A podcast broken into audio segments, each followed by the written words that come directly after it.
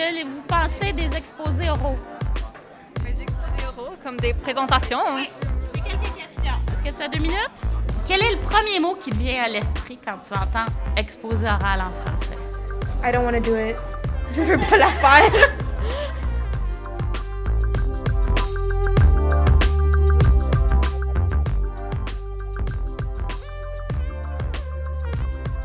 Bonjour tout le monde, bienvenue à ce nouveau balado de Tactique de Prof. Mon nom est Julien, je suis membre de l'équipe de Tactique de Prof et la semaine passée, on s'est un peu amusé à aller écouter ce que les étudiants avaient à nous dire et on a tellement aimé l'expérience en fait qu'on a fait une deuxième séance de Vox Populi toujours sur le campus du collège Marianopolis.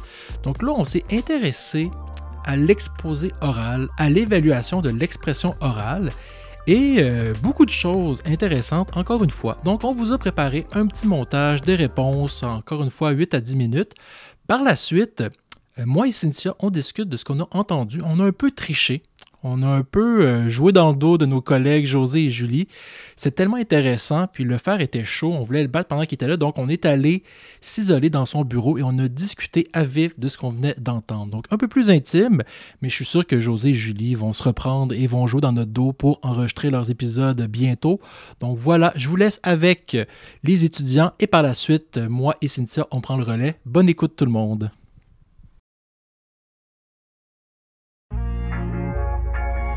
Ton prof de français t'annonce que tu dois faire un exposé oral devant la classe, c'est quoi ta première réaction? A, tu sautes de joie. B, ça ne te fait ni chaud ni froid. C, tu as envie de pleurer.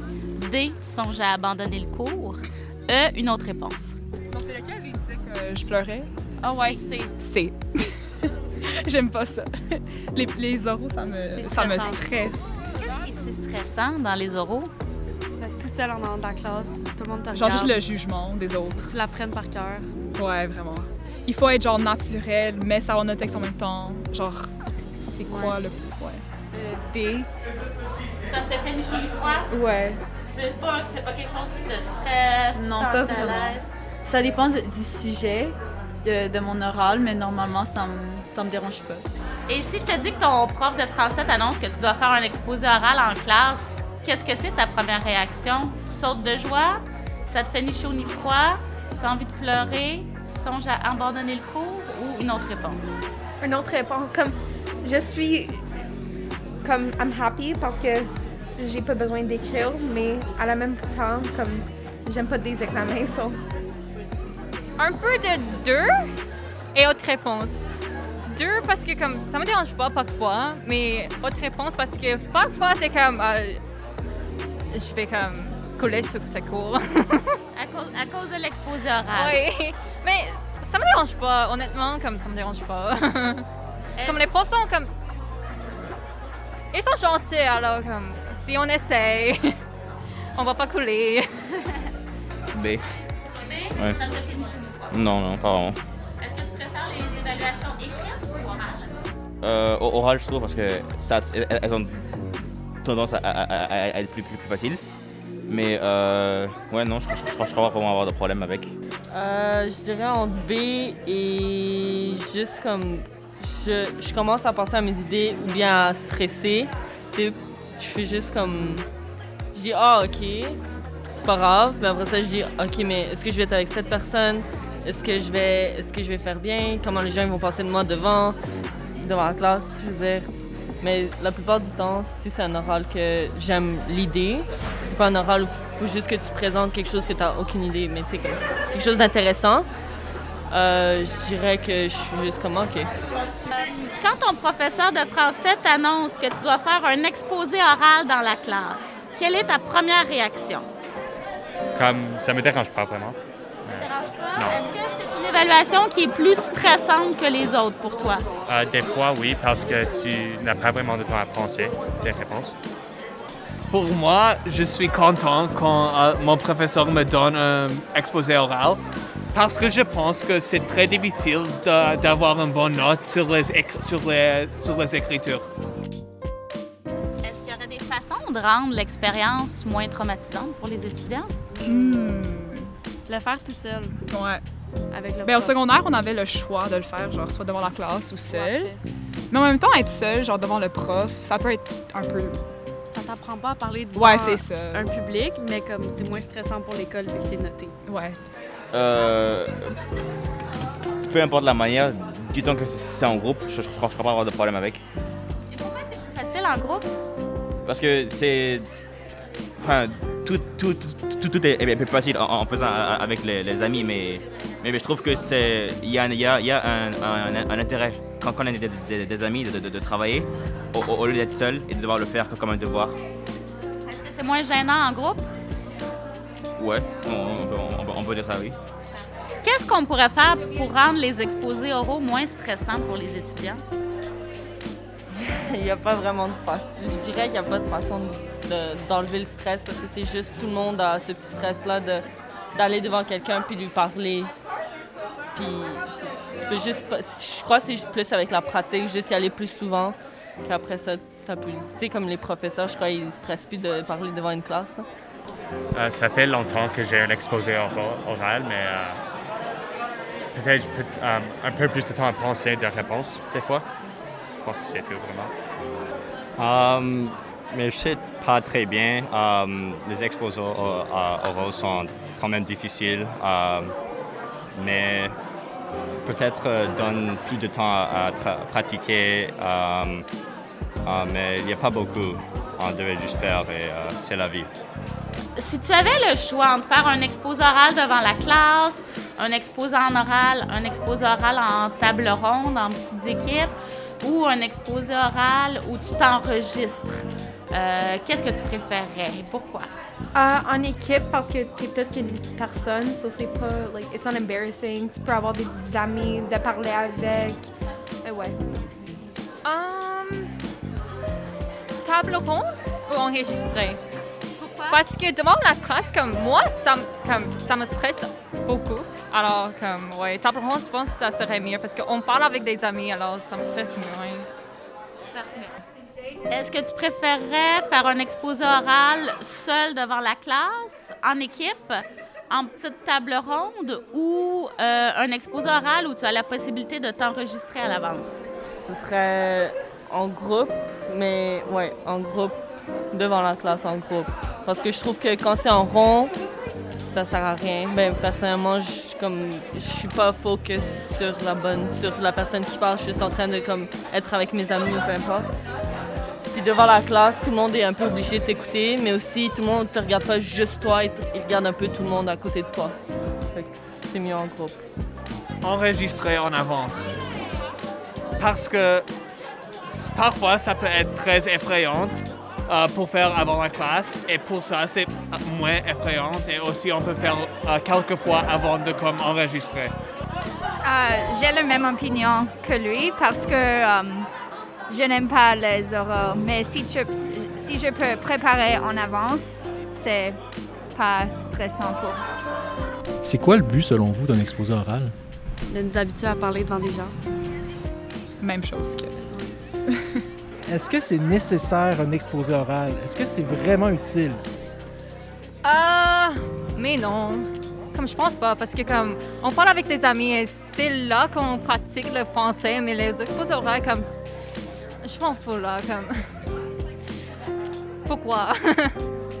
Pourquoi on fait des exposés oraux? Um, je pense que c'est, um, ce n'est pas la même chose que écrire quelque chose, car tu dois faire dans le moment et c'est pas, um, c'est comme un, je ne sais pas comment te dire, mais c'est un, it's like different skills, you know? Alors ça c'est, Est-ce que c'est nécessaire? Est-ce que c'est un mal nécessaire? oui, parce que um, spécialement en Québec, euh, c'est nécessaire de savoir comment de parler français pour um, comme le travail ou toutes sortes de choses. Alors, je pense que c'est nécessaire. Et là, tu disais que tu parles pas français, mais tu parles très bien français. Merci, mais euh, je ne sais pas, je ne suis pas très bien. Tu parles très bien, je confirme. Et est-ce qu'on devrait éliminer les exposés oraux des examens? Ah non, Euh, c'est très bien pour euh, parler, euh, s'améliore notre français. Alors, euh, euh, Lola euh, a dit à toi que euh, euh, on devait parler français pour vivre en Québec, alors euh, si on parle plus en, en la classe avec euh, les oraux, ça va être plus facile euh, dans la vie ici.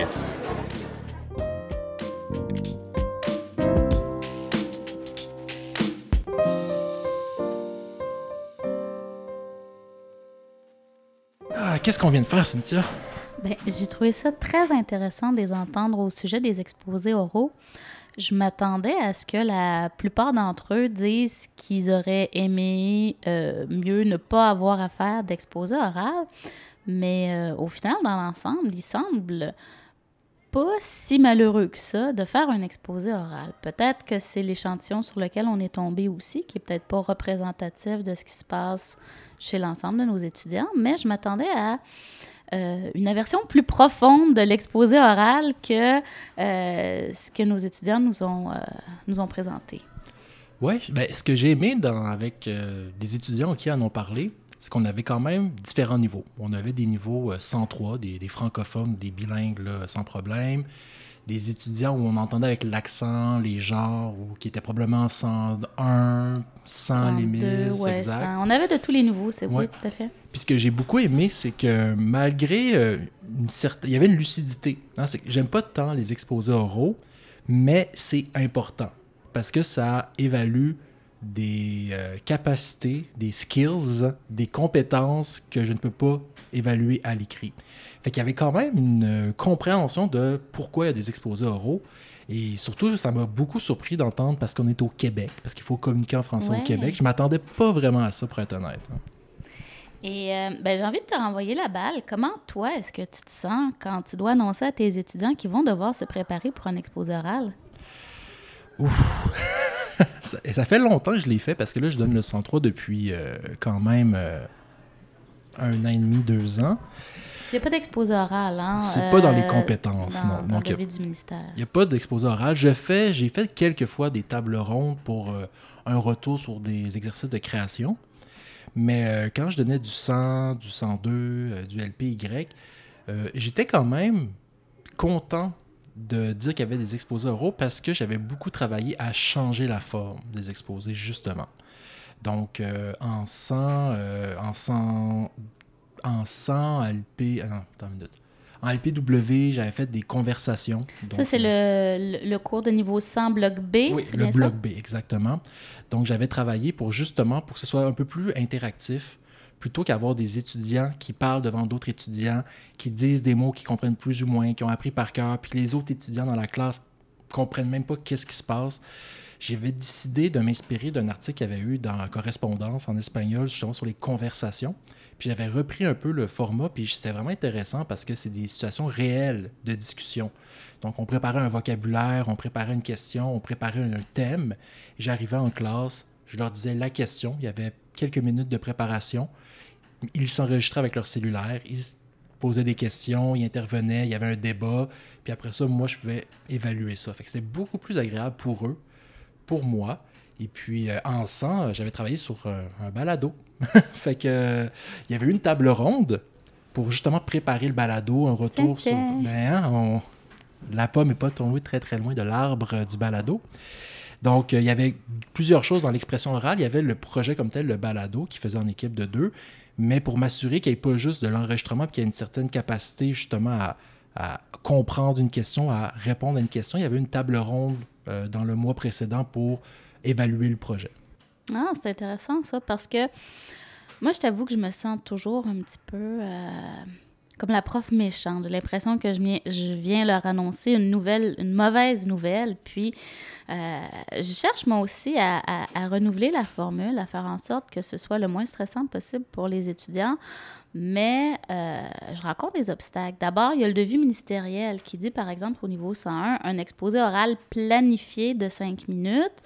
Euh, moi, j'aurais aimé pouvoir les enregistrer dans une conversation spontanée, en équipe, euh, sur un sujet donné, pour m'assurer justement qu'ils n'ont pas mémorisé des réponses par cœur, qu'ils ne sont pas en train d'utiliser du vocabulaire qu'ils qui, qui comprennent même pas, justement. Donc, vraiment être en mesure d'évaluer leur, leur véritable niveau de français à l'oral, mais j'ai l'impression que le, devis ministériel euh, est un peu un obstacle à ça.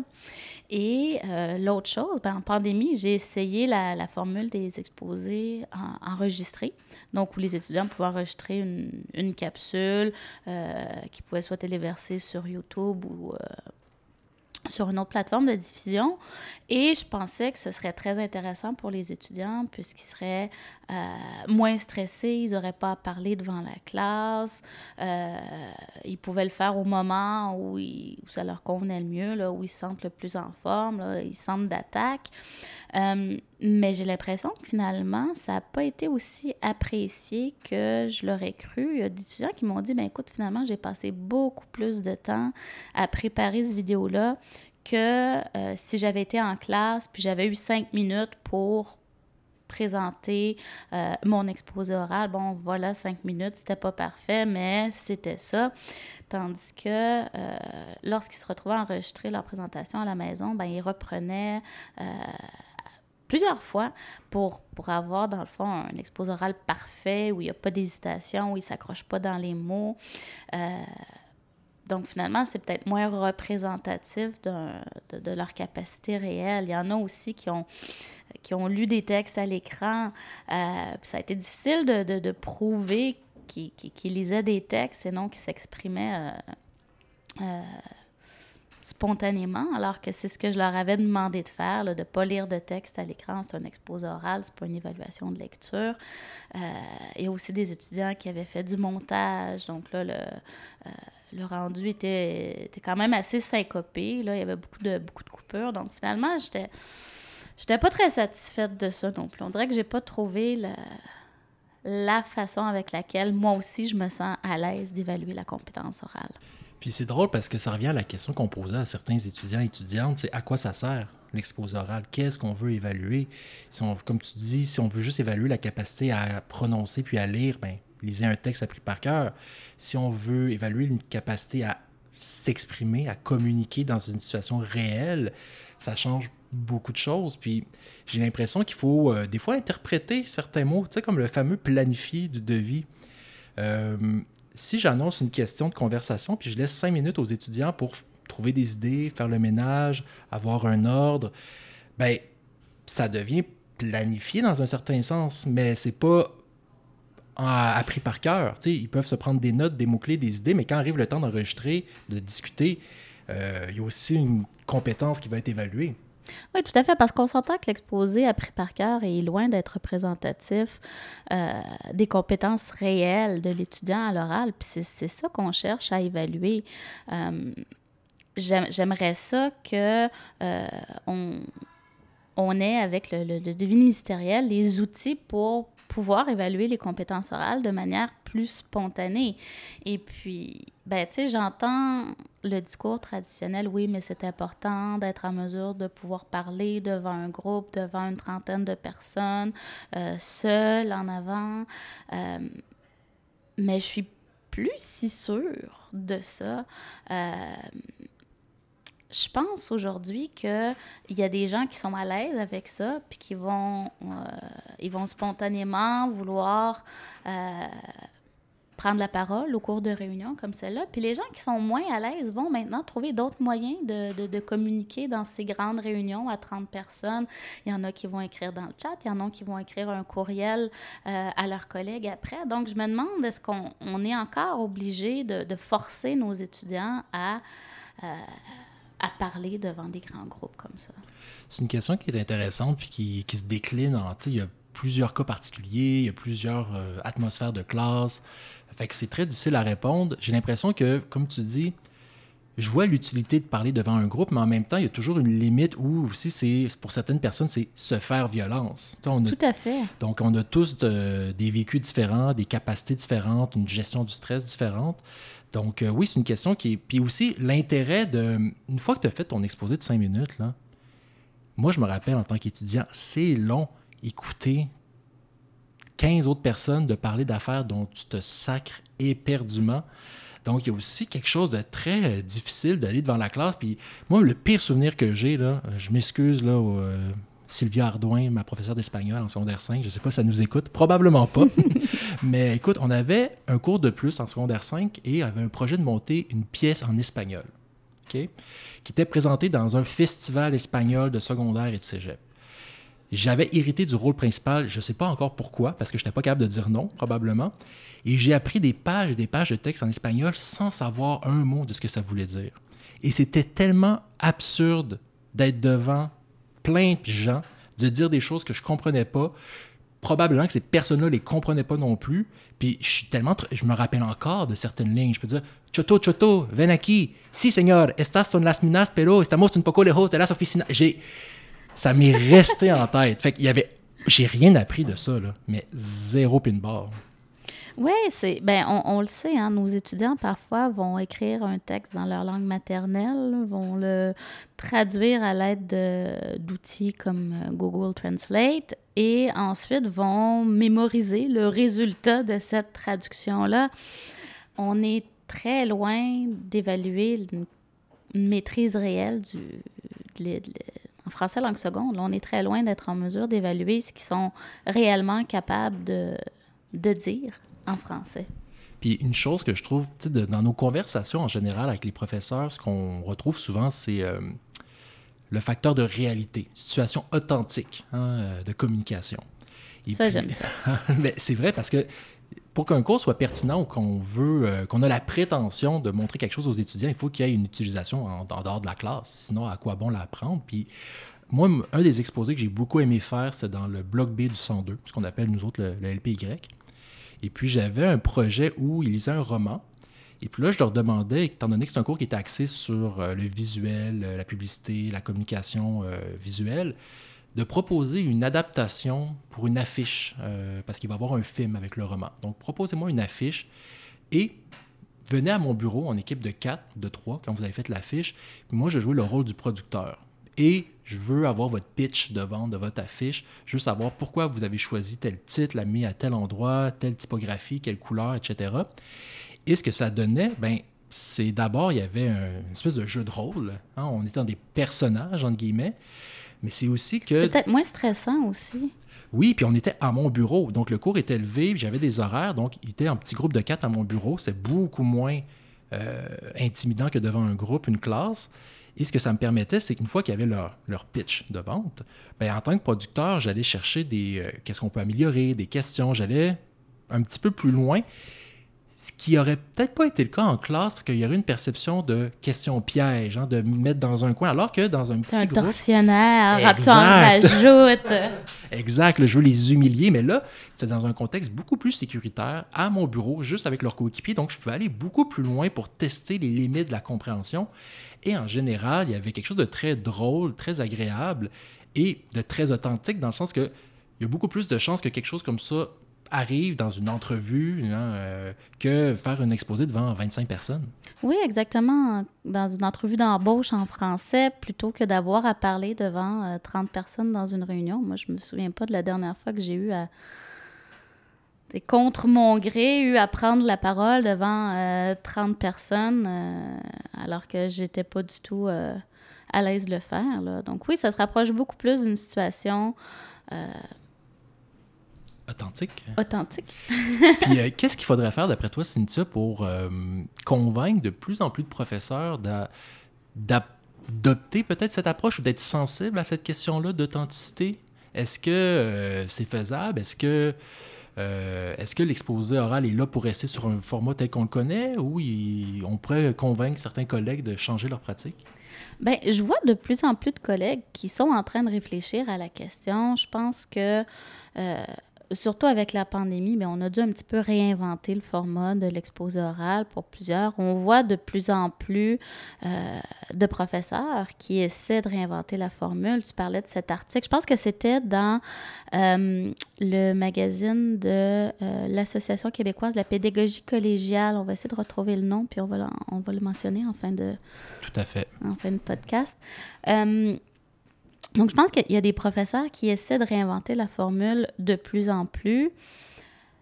Il n'y a pas beaucoup de résistance, je trouve, de la part des autres collègues. Peut-être une, une peur.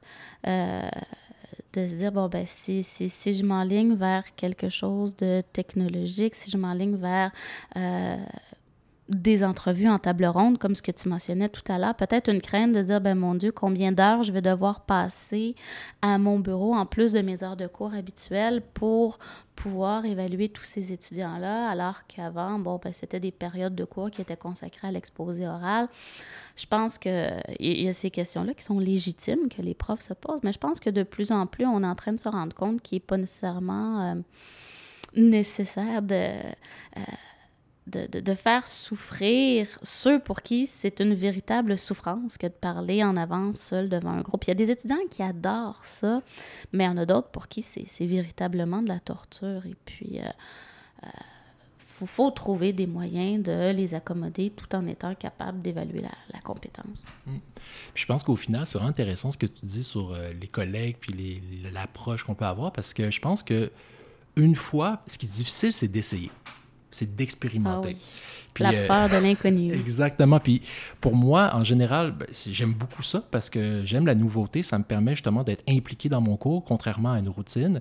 Ça vient avec beaucoup de désavantages. C'est-à-dire que des fois, je me lance dans des projets et je sous-estime beaucoup la, la, charge de travail. Mais une fois que c'est fait, c'est beaucoup plus facile d'aller voir des collègues et dire j'ai essayé. La partie difficile, j'ai vu c'est quoi?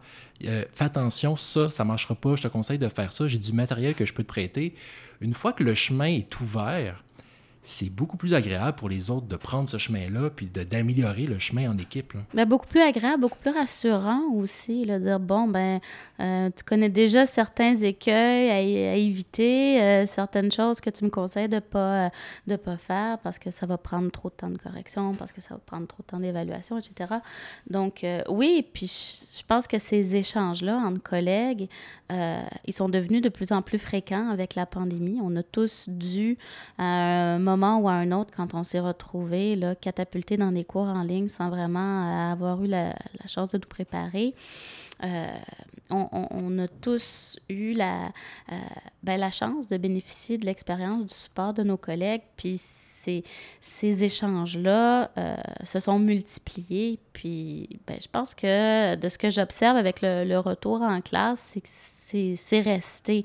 Donc, vois de plus en plus de collègues dire Bon, ben, j'ai essayé ci, j'ai essayé ça, euh, j'ai envie de le partager avec d'autres groupes. Euh, il y a des rencontres qui s'organisent euh, au collège, qu'on appelle les, les midis pédagogiques, où des profs viennent parler de leur bon coup à d'autres profs, où on vient changer des trucs, des idées. Et puis, je pense que si on veut faire en sorte qu'on s'améliore aussi, hein, qu'on ne reste pas pris dans nos, dans nos vieux modèles, dans nos vieilles façons de faire. C'est euh, essentiel d'avoir la chance de partager nos bons coups avec nos collègues. Comme ce qu'on vient de faire en ce moment. Hein, Tout à fait. Ben écoute, là, tu t'en vas où, là? T'as pas de cours cet après-midi? Non, j'ai pas de cours cet après-midi. OK, on va peut-être en enregistrer un autre, mais toi, bye-bye. Ciao.